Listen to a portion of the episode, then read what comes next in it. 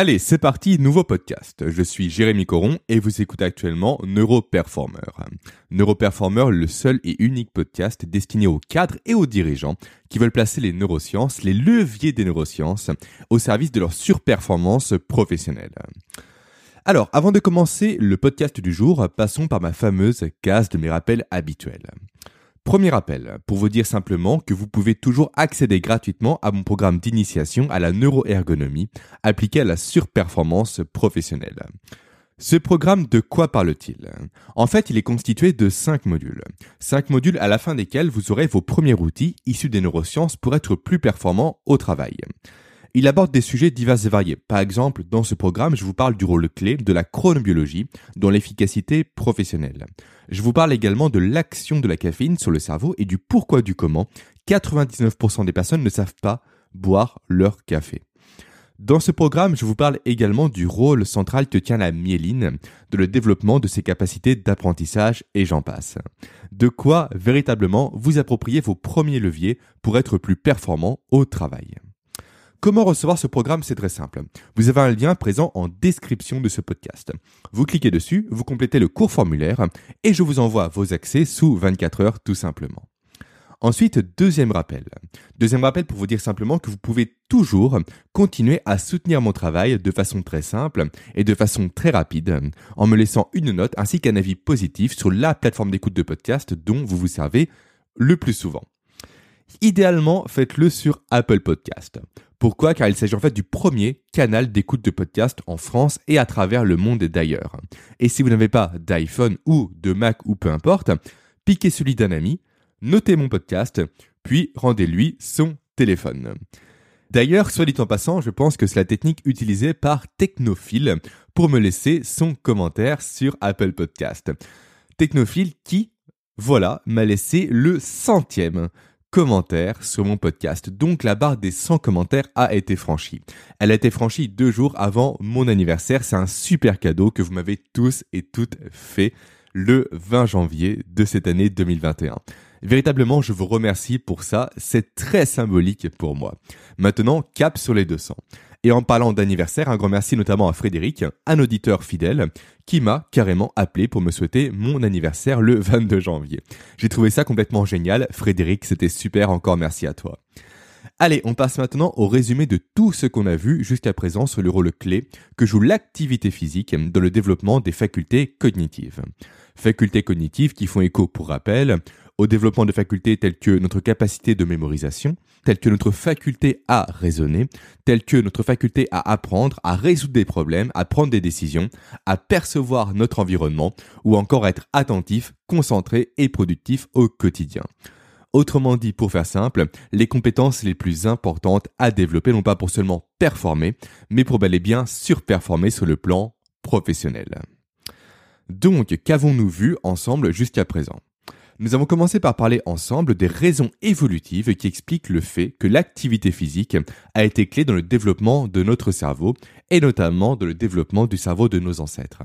C'est notamment par le prisme de l'activité physique, pour rappel, que le cerveau s'est développé, que les réseaux neuronaux se sont densifiés et que le cerveau a même augmenté de volume tout simplement. Ensuite, nous avons vu également, il y a 15 jours en arrière, tous les effets négatifs induits par notre inactivité actuelle. En effet, nous vivons tous et toutes, je ne vous apprends rien, on l'a vu ensemble précédemment, dans une société du moindre effort. Dans une société où monter un escalier est devenu si compliqué qu'on a inventé des escalators. Dans une société où faire du vélo est devenu si compliqué qu'on a ajouté un moteur à nos vélos. Que marcher est devenu si difficile qu'on a ajouté des genre de tapis roulant géant dans les métros pour aller encore plus vite, tout en faisant le moins de pas possible. On vit également, c'est le plus dingue je pense, dans un monde où ramasser des boules de pétanque est devenu si éreintant pour nous qu'on a inventé le ramasse-boules de pétanque, ça n'a aucun sens. Quand on prend juste le temps, le recul de s'arrêter sur tout ça, on remarque à quel point la recherche du moindre effort constant est essentielle pour faire tourner notre économie actuelle. C'est juste un truc de malade quand on s'attarde à réfléchir à ça. Personnellement, je trouve ça complètement affligeant. Vous, je ne sais pas ce que vous en pensez, mais si vous me suivez, je pense que vous faites le même constat que moi. On coupe en fait tout simplement tout notre organisme et tout notre cerveau de challenge, de défi. On va le lever en quelque sorte dans une zone de confort. Zone de confort à laquelle il n'a jamais réellement été habitué. Notre confort remonte à quelques centaines d'années, sachant qu'on a commencé à être des hommes en tant que tels il y a 200 000 ans en arrière. Donc notre organisme, notre corps, notre cerveau s'est constamment façonné dans l'inconfort et dans le dépassement de soi, chose que l'on a oubliée aujourd'hui. Et ça, j'en parlerai plus en détail durant tout le mois prochain. Et donc, pour reprendre un peu le résumé de là où nous en étions jusqu'à présent, à partir de ce triste constat-là, nous avons listé un à un, ensemble, tous les effets négatifs qu'engendre notre inactivité actuelle. Effets négatifs qui surviennent tout aussi bien sur notre forme physique, avec l'obésité qui grignote, sans mauvais jeu de mots, de plus en plus notre société, avec également tous ces maux de dos et j'en passe, effets négatifs qui surviennent également sur notre psyché cette fois-ci, sur notre motivation, sur notre bien-être, car comme j'ai eu l'occasion d'en parler également, de l'activité physique découle la production de nombreux neurotransmetteurs, qui sont justement clés dans notre motivation, dans notre humeur et dans notre bien-être. Et de ça, on s'en prive. On s'en prive à cause de notre inactivité, encore une fois. Et on reviendra d'ailleurs plus en détail sur cette notion de neurotransmetteur dans ce podcast. Et enfin, effet négatif qui touche également, et bien plus que nous le pensons, nos compétences mentales. Et là, je pense notamment à la neurodégénérescence accrue induite par cette inactivité. Également, je pense au fait que cette inactivité nous prive d'une production importante de BDNF. Le BDNF étant pour rappel une molécule qui joue un rôle central dans la plasticité cérébrale et donc dans la faculté qu'a notre cerveau à se modifier, à se moduler et à se remodeler pour nous permettre d'apprendre, d'évoluer et de faire face à tout changement. BDNF dont nous reparlerons également aujourd'hui, soit dit en passant. Bref, L'inactivité est juste un véritable fléau actuellement. Un véritable fléau dévastateur dont strictement personne ne prend conscience. Et ça, c'est d'autant plus flagrant en cette période de pandémie où toute pratique sportive est interdite, où le port du masque est obligatoire, même quand on marche seul, quand on marche seul dans des champs éloignés de plusieurs centaines de mètres d'habitation. Ça n'a juste strictement aucun sens. Bref, vous commencez à connaître mon point de vue sur tout ça. Et tout ça nous mène donc à notre podcast du jour. Dernier podcast de cette série où on va aborder, comme annoncé, la question de quelle activité sportive favoriser pour booster les performances de son cerveau. Pour répondre à cette question, on va procéder en quatre parties. La première partie, où je vais vous dire pourquoi vous ne devez pas faire d'activité physique. C'est paradoxal, mais vous comprendrez. Deuxième partie, je vais vous conseiller de faire des activités dites aérobies. Troisième partie, où je vais vous conseiller cette fois-ci de faire des activités dites anaérobie. Bien évidemment, ces termes d'aérobie et d'anaérobie seront développés et expliqués dans la suite du podcast. Et enfin, quatrième et dernière partie du podcast, où on va dévier quelque peu pour parler du rôle de l'oxygène, de son lien avec l'activité physique, avec la cognition et avec la réussite professionnelle. Et surtout, on va voir dans cette partie-là, dans cette quatrième partie, le pourquoi du comment on ne sait pas respirer aujourd'hui et les conséquences qui découlent de ça. Allez, on commence réellement maintenant le podcast maintenant. Et on va débuter par la première partie, par la partie ne faites pas de sport. Alors, qu'est-ce que je veux dire par là? Ça va faire un mois que je vous parle de l'importance de l'activité au quotidien, que je vous dis qu'être inactif équivaut à ruiner sa santé et son potentiel de performance mentale et professionnelle. Et là, d'un coup, je vous dis qu'il ne faut pas faire de sport. Pourquoi? Qu'est-ce que j'ai fumé? Ai-je été payé par le lobby de la feignantise pour vous dire ça? Ai-je été payé par le lobby des ramasseurs de boules de pétanque pour vous dire ça? Non, pas du tout. Ce que je veux vous dire ici, c'est que je vous invite déjà à commencer par augmenter ce qui s'appelle votre NIT avant toute chose. Et ce notamment si vous n'êtes pas sportif ou sportif. Alors NEAT s'écrit N-E-A-T et ça signifie Non-Exercise Activity Thermogenesis. Alors pour faire simple en français, pour être plus clair, ça signifie activité spontanée et non structurée, tout simplement. Autrement dit, pour faire encore plus simple, je vous recommande tout simplement d'augmenter ce qu'on pourrait appeler vos activités physiques de la vie de tous les jours, comme le fait de prendre l'escalier et non pas l'ascenseur, comme je vous l'ai déjà dit à plusieurs reprises, de vous arrêter également par exemple un à deux arrêts de bus, de métro ou autre, plutôt de votre lieu de travail ou de chez vous pour finir le trajet à pied, d'aller marcher durant votre pause du midi, ne serait-ce que quelques minutes, de jouer également plus avec vos enfants, de faire plus de jardinage, le week-end plus de bricolage, plus de rangement ou autre. Bref, tout ce qui va contribuer à être plus actif, plus active, à plus bouger, à plus utiliser votre corps, faites-le. Si vous êtes non sportif de base, non sportif de base, commencez par ça, au lieu de vous lancer dès à présent dans du sport plusieurs fois par semaine. Ce n'est certes pas ce qui va vous permettre réellement de tirer parti de tous les bénéfices de l'activité physique sur votre corps, sur votre humeur, sur votre santé, sur votre cerveau. Mais ça va déjà commencer à y contribuer. Et ça, c'est le plus important. C'est le premier pas que vous allez faire qui sera le plus important. Et surtout, passer par le NEAT, donc N-E-A-T encore une fois, va vous permettre de faire ça, de commencer à être plus actif sans créer de friction dans votre cerveau. Et ça, c'est super important. Pourquoi? Simplement car là où prendre l'escalier au lieu de prendre l'ascenseur relève avant tout d'une habitude à prendre, ajouter une séance de sport, une réelle séance de sport dans son quotidien, demande un réel effort à la fois au corps et au cerveau. Et les efforts, vous le savez parfaitement bien si vous me suivez depuis quelque temps, eh bien notre cerveau, de base, il n'aime pas ça. Alors, je sais que de prime abord, ça paraît contradictoire, hein, car je vous rabâche depuis un mois que faire du sport, donc des efforts forcément, est important pour le cerveau, et là je vous dis que le cerveau n'aime pas faire d'efforts. C'est paradoxal, ok. Je vais être donc plus précis dans mes explications. De base, notre cerveau recherche avant toute chose à assurer notre survie. Notre survie est notre reproduction. Et la survie, chez nos ancêtres, passait avant toute chose par la préservation de leurs ressources énergétiques. Car sans énergie, forcément, ils ne pouvaient pas chasser, pas bouger et pas faire de cueillette. Donc, sans énergie, c'était la mort assurée pour nos ancêtres. Contrairement à nous qui avons accès à des supermarchés, à une voiture et même à des fruits en hiver.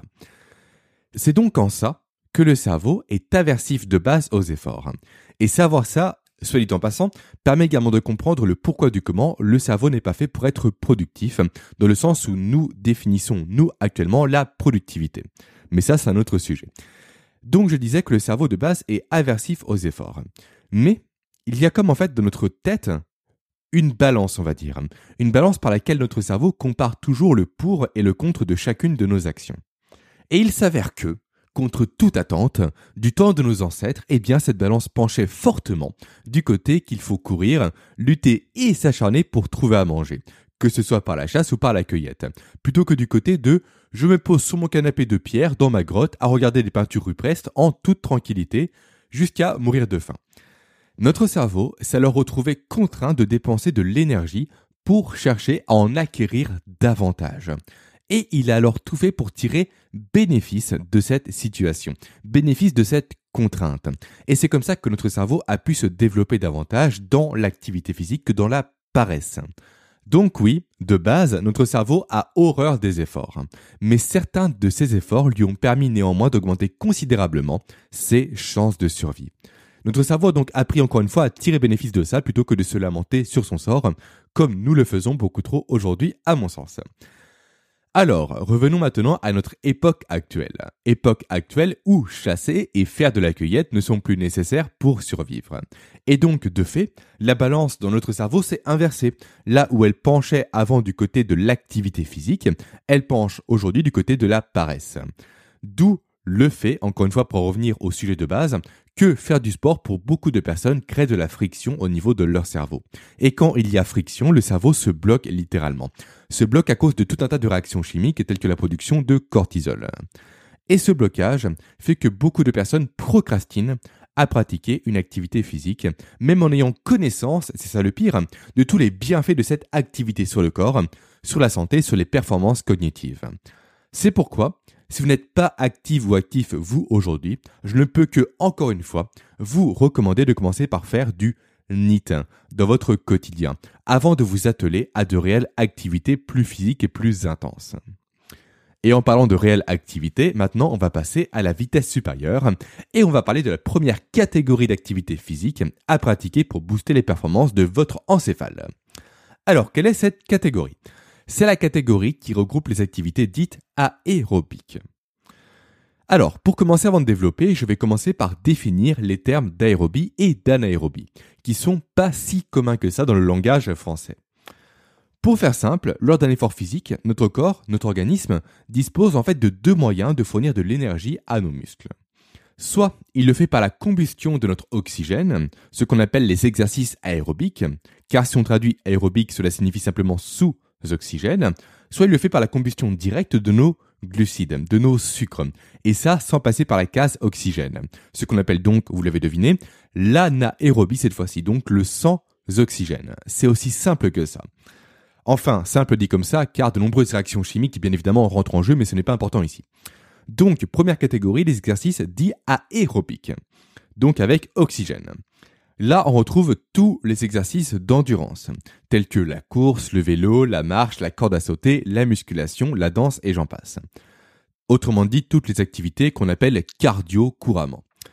En effet, de nombreuses études l'ont prouvé, l'ont démontré, ont démontré le lien plutôt entre justement la pratique d'activités aérobiques et l'augmentation des performances mentales. Je vais vous citer ici une seule étude qui a été menée en, en je n'ai plus la date en tête, peu importe, c'est pas important. Cette étude a été réalisée sur un panel de 132 sportifs du dimanche, on va dire. Des sportifs qui font un peu de sport, un peu de course, un peu de marche de temps à autre. Eh bien, ces 132 sportifs, âgés entre 20 et 67 ans de mémoire, ont été divisés en, en deux catégories. La première catégorie qui devait réaliser une activité aérobique à raison de 4 fois par semaine pendant 6 mois et la deuxième catégorie, le groupe témoin, qui lui faisait uniquement du stretching, autrement dit des étirements en quelque sorte. Les résultats de l'étude ont été juste sans équivoque. Le groupe qui a pratiqué des exercices aérobiques 4 fois par semaine a vu ses capacités cognitives augmenter et se renforcer. Donc sa mémoire, son traitement de l'information, sa capacité de communication, son attention et j'en passe, tout ça s'est renforcé en 6 mois. Contrairement à l'autre groupe qui faisait des étirements uniquement, où là, leurs capacités ont tout simplement stagné. A été également remarqué autre chose très importante et très intéressante dont je vous ai parlé déjà il y a 15 jours en arrière, le fait que la pratique d'activité aérobique a permis au groupe en question d'avoir un effet neuroprotecteur encore plus important que le groupe inactif. Donc, d'un côté, l'activité aérobique a renforcé la santé et la protection du cerveau du groupe étudié, et d'autre part, elle a augmenté leur performance mentale. Donc, sur le côté de la santé et de la performance, c'était bénéfique pour ce groupe-là. Voilà pourquoi la pratique d'activité aérobique est clé dans la performance mentale. Et voilà pourquoi, à nouveau, comme je me tue à le dire, voilà pourquoi avoir des compétences ne suffit pas à être compétent. Vous aurez beau en effet vous former autant que possible à la communication, à la gestion du temps, à l'intelligence émotionnelle et autres, eh bien, si vous ne faites pas de sport, si vous mangez mal, si vous ne respectez pas vos besoins physionomiques de sommeil, si vous n'apprenez pas à exploiter vos capacités de mémoire, de mémorisation et autres, eh bien, vous ne parviendrez jamais à réellement exploiter toutes vos compétences. C'est aussi simple que ça, pourtant de ça, personne n'en parle. Aucun coach, aucun formateur ne vous en parle, alors que pourtant c'est la base de la base. Vouloir développer ses compétences sans prendre le temps de travailler sur l'optimisation de son cerveau, équivaut simplement à vouloir construire un château solide sur du sable. Jamais ça ne tiendra, jamais ça sera stable. Bon, première catégorie d'activités physiques à pratiquer, les activités dites aérobiques, qui sont les plus simples à pratiquer et à mettre en place pour une personne qui part de zéro ou qui n'est que très peu active au quotidien. En effet, faire du vélo, faire de la marche, faire un peu de course à la portée de tout le monde. Certes, au début, ça va demander un peu de temps, un peu d'effort, ça va provoquer quelques petites courbatures, quelques petites douleurs, mais il suffit de se dire simplement que c'est le métier qui rentre et de prendre son mal en patience. Et en plus, ce qui est génial ici, c'est que vous risquez, croyez-moi, de tomber très rapidement accro à ces pratiques. Je m'explique. Passez les premières semaines qui vont piquer, c'est sûr à 100%, vous allez prendre de plus en plus de plaisir à faire ces activités. Enfin, devrais-je dire plutôt, vous allez prendre de plus en plus de plaisir à terminer ces activités. Pourquoi? Simplement car une fois votre session de vélo, de danse, de course ou de marche rapide terminée, eh bien votre corps va produire ce qu'on appelle des endorphines. Endorphines qui sont à la source de ce sentiment, de cette sensation plutôt, d'être un peu comme sur un nuage, d'être un peu comme sur du coton après un effort physique. Sensation que l'on retrouve également après un fou rire ou après un orgasme, grâce encore une fois à cette production d'endorphines. Et notre cerveau des endorphines, il en raffole, il adore ça. Donc passez les premières sessions, vous prendrez de plus en plus de plaisir à faire vos 2 à 4 sessions par semaine. Sessions qui n'auront pas besoin de durer des heures et des heures, pas du tout. Une demi-heure de pratique régulière apportera déjà des bénéfices plus qu'intéressants sur vos facultés mentales. Allez, passons maintenant à la deuxième catégorie d'activité. L'activité, cette fois-ci, non pas aérobique, mais anaérobique, qui elle est beaucoup plus intensive et beaucoup plus épuisante, on va dire. Alors, contrairement donc aux exercices dits aérobiques, les exercices anaérobiques sont tout sauf des exercices dits d'endurance. Ce sont l'inverse des exercices qui sont très courts, mais qui sont très intenses et qui visent réellement à faire monter le cœur très haut, très rapidement. Un sprint, par exemple, est une activité dite anaérobique. Un contre-la-montre à vélo ou en natation, pareil, ce sont des activités dites aérobiques. Également, petit, petit clin d'œil à Rudy Koya, si tu m'écoutes, je pense que c'est le cas. Petit clin d'œil pour dire également qu'un sprint de 500 mètres au rameur est également un exercice dit anaérobique. Pourquoi je dis ça? Parce que tout simplement, Rudy a terminé de mémoire vice-champion de France sur le 500 mètres au rameur. Et sur les temps passants, pendant que j'y suis, Rudy, j'espère que tu as bien reçu mon petit mail suite à ta critique éhontée, ta critique honteuse, et je pèse mes mots de Homodeus dans ton dernier Leadercast. Tu me répondras, j'en suis sûr, toi également en podcast. Bref, pour faire simple, tous les exercices qui demandent une énorme dépense énergétique sur le très court terme sont dits anaérobiques et non pas aérobiques. Et ces exercices sont juste essentiels au développement de notre cerveau, dans le sens où ils sont à la base de la production d'une molécule bien spécifique qui s'appelle la lactate. La lactate qui découle directement de la transformation du glucose en énergie. Alors, qu'est-ce que la lactate? La lactate, c'est une molécule en fait que beaucoup de scientifiques considèrent encore comme étant un simple déchet. Un déchet car sa production résulte, comme je viens de le dire, de la dégradation du glucose par notre organisme. Le glucose, pour faire simple, c'est du sucre. En fait, grosso modo, ce qu'il se passe de notre corps quand on mange un aliment, c'est qu'il va le décomposer en protéines, en glucides et en lipides. Donc, glucides égale sucre. Et après, le corps va à nouveau casser les protéines, les glucides et les lipides en plus petites molécules et le glucose est la plus petite molécule des glucides. C'est très simple. Bon, peu importe les détails ici. Donc, beaucoup de personnes considèrent encore la lactate comme étant un déchet, alors que pourtant, les toutes dernières études scientifiques et neuroscientifiques prouvent en fait tout le contraire. En effet, le lactate est certes un déchet au sens premier encore une fois, mais c'est surtout l'une des molécules dont raffole le plus notre organisme, et donc forcément notre cerveau, car elle apporte au cerveau en fait directement une dose importante d'énergie, et surtout une dose importante d'énergie qui est très facilement exploitable. Ça, c'est le premier avantage à mettre au crédit du lactate. Et Petit aparté rapide, je n'ai rien trouvé réellement en termes d'études scientifiques là-dessus, c'est plus une hypothèse de ma part. Selon moi, le lactate est au final ni plus ni moins qu'un levier de survie supplémentaire déployé par notre cerveau. En effet, lorsqu'un tigre à dents de sabre poursuivait nos lointains ancêtres, alors leur organisme, bien évidemment, devait pouvoir déployer une importante source d'énergie, énergie très facile à utiliser, pour espérer survivre dans cette situation-là. Ce n'est que mon hypothèse, mais pour moi, ça tombe sous le sens. Donc ça, c'est pour le premier avantage du lactate, un côté très intéressant au niveau énergétique pour notre organisme.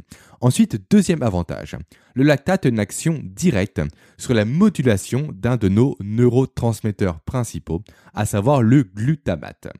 Alors, je vous avais prévenu qu'on parlerait à nouveau des neurotransmetteurs dans ce podcast, c'est fait. Alors, qu'est-ce qu'un neurotransmetteur et qu'est-ce que le glutamate en particulier? Alors, pour celles et ceux qui découvrent mon travail aujourd'hui, comme son nom l'indique, un neurotransmetteur, c'est un, véhicule, on va dire, qui fait circuler l'information entre nos neurones. Et c'est donc grâce aux neurotransmetteurs que nos neurones communiquent entre eux. Et quand je parle de communication, je ne dis pas qu'ils se font la causette, bien évidemment, mais plutôt que c'est par ce processus-là que notre cerveau peut donner des ordres à tout notre corps. Des ordres qui nous permettent tout simplement de vivre, de bouger, d'agir, de réagir, de penser, d'avoir des émotions, et j'en passe. Et parmi ces neurotransmetteurs, car il en existe plusieurs, on retrouve le glutamate. Glutamate qui est juste le neurotransmetteur excitant le plus important de notre cerveau. Autrement dit, c'est lui qui va stimuler le plus l'activité cérébrale. D'ailleurs, si le glutamate n'est pas contrebalancé par d'autres neurotransmetteurs comme le GABA principalement, le risque est que le cerveau devienne hyperactif. Et c'est d'ailleurs l'une des hypothèses pour expliquer les crises d'épilepsie des épileptiques. Bref, je dérive un peu, revenons à notre sujet de base. Donc, le lactate agit directement sur la régulation du glutamate. Et ce faisant, il accélère l'activité du glutamate. Et en l'accélérant, il booste littéralement toute la puissance de notre cerveau. Puissance qui sera bien évidemment compensée rapidement par le GABA, mais qui permettra entre-temps de surstimuler nos fonctions cognitives et donc de booster nos capacités de mémorisation, d'apprentissage, de raisonnement et j'en passe. Quand le GABA intervient, certes, l'activité revient à la normale, mais on conserve, nous, dans notre cerveau, un résidu, un faible pourcentage d'amélioration. Et ces pourcentages cumulés font la différence à terme. Font la différence sur le plan de la performance mentale, bien évidemment, mais également sur la santé de notre cerveau, encore une fois. Car cette action va renforcer nos neurones. Elle va les éloigner des risques de dégénérescence. Et donc, notre cerveau restera plus jeune, plus longtemps, tout simplement. Et enfin, dernier avantage du lactate, et pas des moindres d'ailleurs, c'est qu'il stimule directement la production de BDNF. Alors le BDNF, j'en ai parlé en long, en large et en travers il y a 15 jours. Il a été en effet démontré et prouvé que le lactate surstimulait directement la production de BDNF au niveau de notre hippocampe. L'hippocampe, c'est une zone dans le cerveau. Ce qui prouve juste encore une fois les bénéfices énormes sur tout ce qui attrait à nouveau la performance professionnelle. En effet, d'une part, le BDNF, vous le savez, stimule la plasticité cérébrale, autrement dit la capacité qu'a notre cerveau à établir des nouvelles connexions au gré des expériences et des apprentissages. Et d'autre part, il stimule le développement de nos processus d'apprentissage et de mémorisation. Donc, pour conclure, l'idéal pour entretenir notre cerveau et pour développer notre cerveau et ses facultés cognitives par le prisme du sport et de l'activité physique est de pratiquer des activités qui misent sur l'endurance à raison de 2 à 4 fois par semaine, avec au milieu une séance 100% axée effort ultra intensif. Grâce à ça, vous allez pouvoir stimuler idéalement les facultés de votre cerveau par la pratique d'activités physiques. Passons maintenant à la dernière partie de ce podcast, la partie où on va aborder ensemble en douceur le sujet de l'oxygénation. La pratique d'un sport, je ne vous apprends rien bien évidemment, ça fait travailler nos capacités respiratoires. Ça fait travailler notre capacité à utiliser plus efficacement l'oxygène comme vecteur énergétique, ce qui est d'ailleurs tout le principe des efforts aérobiques. L'oxygène, peu de personnes s'en rendent compte, elle est juste essentielle pour nous aujourd'hui. Essentielle certes à notre survie bien évidemment, mais surtout essentielle au bon fonctionnement de notre corps et de notre cerveau. En 2016, pour citer une nouvelle étude, 2016 c'est très récent, donc en 2016, un neuroscientifique, donc Jay Godofried, a découvert que l'activité de nombreuses régions de notre cerveau était régulée par le rythme de notre respiration. C'est dingue quand on y pense, c'est un truc de fou. Autre découverte, il a également été prouvé que la respiration joue directement également sur l'activation de notre système nerveux sympathique, donc le système combat-fuite, et également sur notre système dit parasympathique, le système de la détente et de la relaxation. Ce qui est juste dingue également. Par exemple, pour rendre ça plus concret pour vous, une respiration contrôlée, une respiration qui est lente et qui est profonde du type cohérence cardiaque, comme j'en ai parlé avec Anthony Lespade la semaine dernière, calme littéralement l'activité de notre organisme. Là où à l'inverse, nos respirations actuelles vont plutôt nous exciter et plutôt activer notre réflexe combat-fuite. Ce qui explique en partie d'ailleurs pourquoi 99% des personnes à l'heure actuelle sont stressées et pourquoi 99% des personnes également à l'heure actuelle ont constamment le souffle court. Le problème ici, c'est qu'on n'a jamais réellement appris à bien respirer. Et ça, c'est dingue quand on y pense. Personne ne nous a jamais appris à respirer correctement, alors que respirer factuellement, c'est ce que nous faisons le plus au quotidien. Et c'est assez drôle parce que j'ai justement eu cette conversation très récemment avec un bon ami à moi qui s'appelle Quentin Viard et qui est coach en entreprise. Quentin, si tu m'écoutes, je te passe le bonjour et qui m'a appris tout simplement que les moines font justement ce travail-là d'éducation à la respiration. Que les enfants qui sont encadrés par des moines Alors bon moine, ça veut tout et rien dire. Donc je veux dire plutôt par certains moines. Donc que certains moines en fait apprennent aux enfants, aux tout petits, à bien respirer. Alors que nous, de notre côté, on force nos enfants, dès le plus jeune âge, à rester assis. À rester sans bouger pour apprendre des mathématiques, pour apprendre de la géométrie et j'en passe. Je ne dis pas que les mathématiques, je ne dis pas que la géométrie ne sont pas des éléments qui sont importants à apprendre, mais je dis juste qu'il serait bon de revoir nos priorités, de comprendre notre physionomie encore une fois, de comprendre le fonctionnement de notre corps et de notre cerveau pour avoir des bases solides, pour ensuite apporter dessus des réelles compétences maîtrisées et parfaitement exploitables. Bref, voilà ce qui conclut cet épisode de podcast. J'aurai l'occasion de parler plus en détail de la respiration prochainement, croyez-moi. Pour, pour en terminer avec cette série sur l'activité physique et le développement cérébral, je ne vais pas vous répéter encore une fois tous les bénéfices liés au fait de faire du sport, pas du tout. Juste pensez à en faire plus au quotidien. Pensez à augmenter votre NIT, donc les activités quotidiennes comme monter les escaliers, comme marcher un peu plus. Pensez à faire plus d'activités aérobiques et anaérobiques.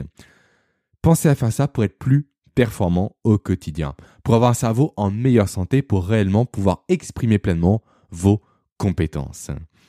Sur ce, on va se quitter et je vous dis donc à la semaine prochaine pour une nouvelle thématique. La thématique de l'adaptation, ça va être passionnant.